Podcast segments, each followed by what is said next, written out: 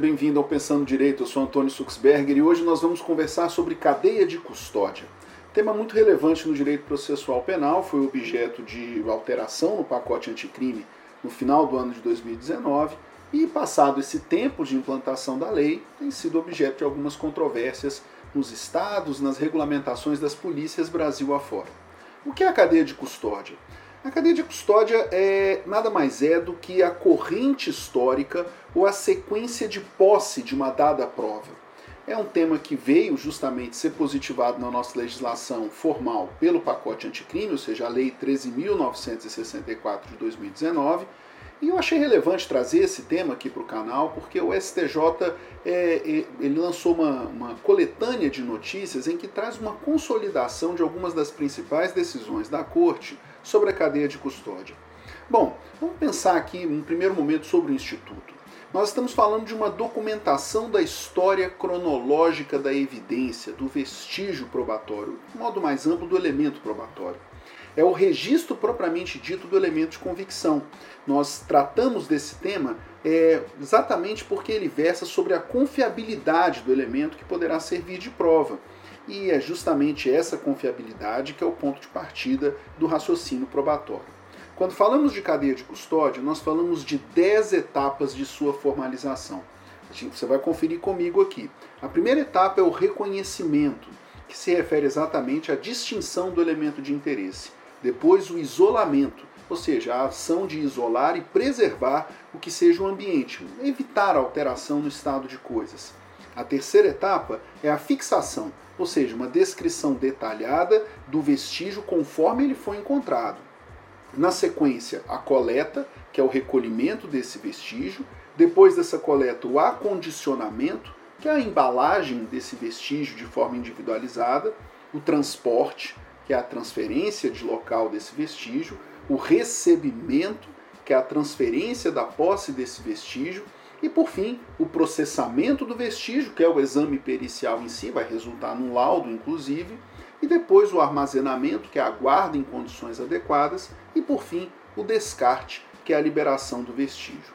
Todas essas etapas são positivadas, positivadas e formalizadas no nosso Código de Processo Penal.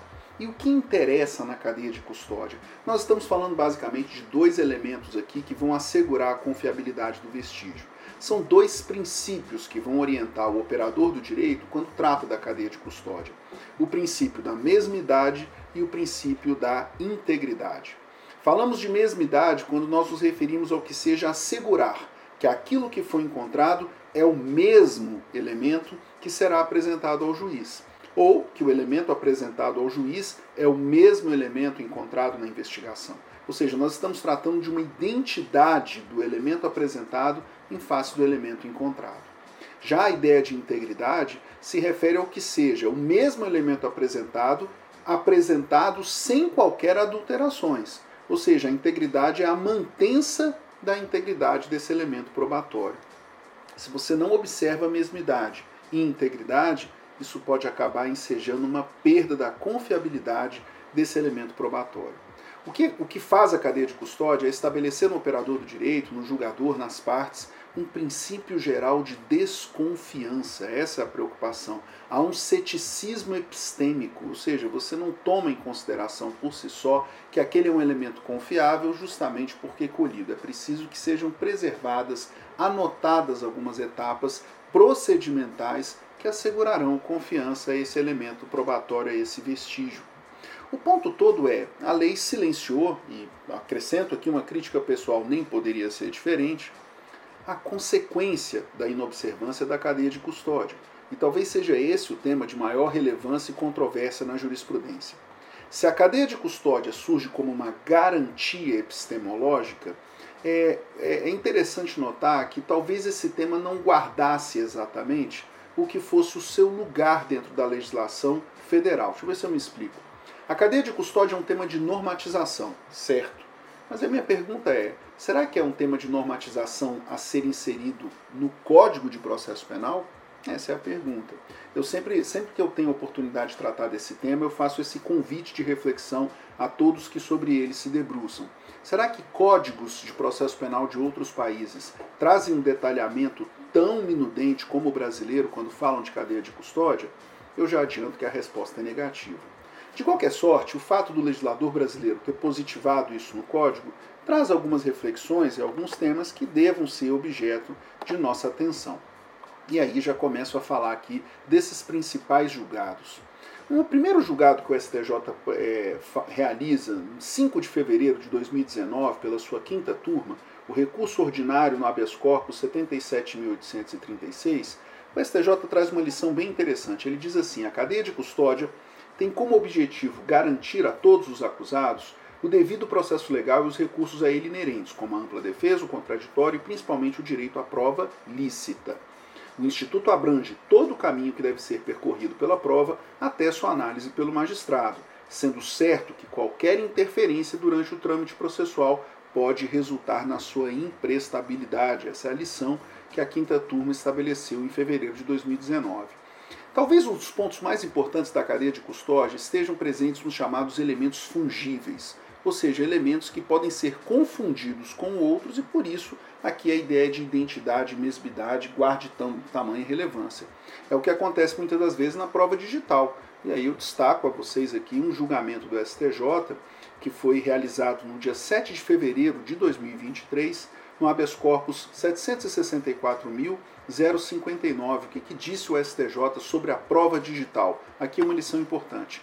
São inadmissíveis as provas digitais sem registro documental acerca dos procedimentos adotados pela polícia para a preservação da integridade, da autenticidade e da confiabilidade dos elementos informáticos.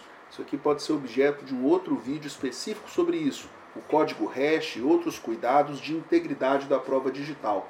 Mas guardem isso, vejam só que o STJ, quando falou da prova digital, já usou o critério de ilicitude e, portanto, inadmissibilidade da prova quando não observados os cuidados da cadeia de custódia.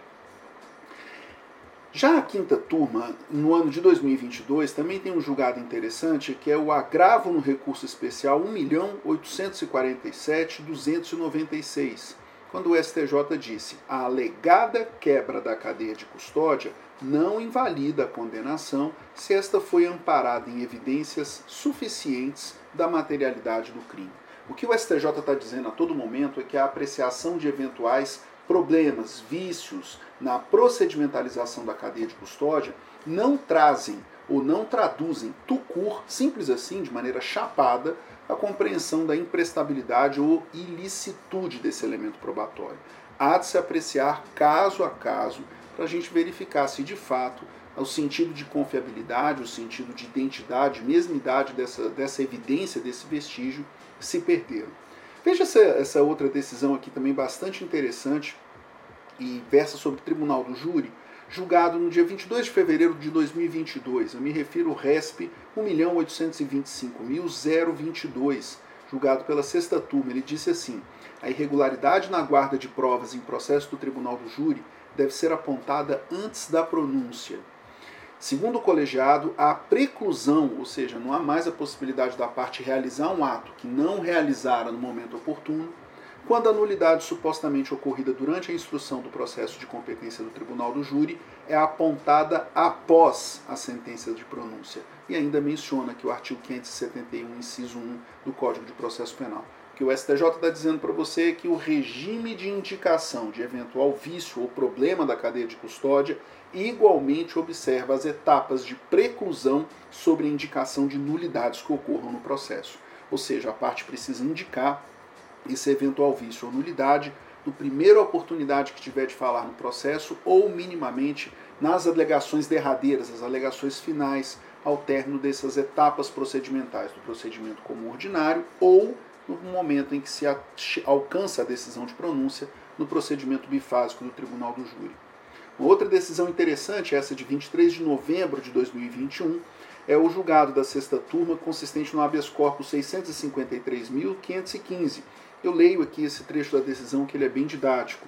A quebra da cadeia de custódia não gera nulidade obrigatória da prova colhida.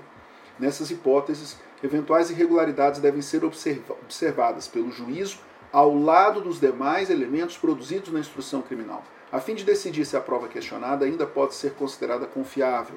Só após essa confrontação é que o magistrado, caso não encontre sustentação na prova cuja cadeia de custódia foi violada, pode retirá-la dos autos ou declará-la nula. Veja que a decisão, ela diz, é um processo de gradação do vício na procedimentalização da cadeia de custódia. Se menor, sujeito a critérios de nulidade. Se maior, pode ensejar inclusive a inadmissibilidade por ilicitude dessa prova.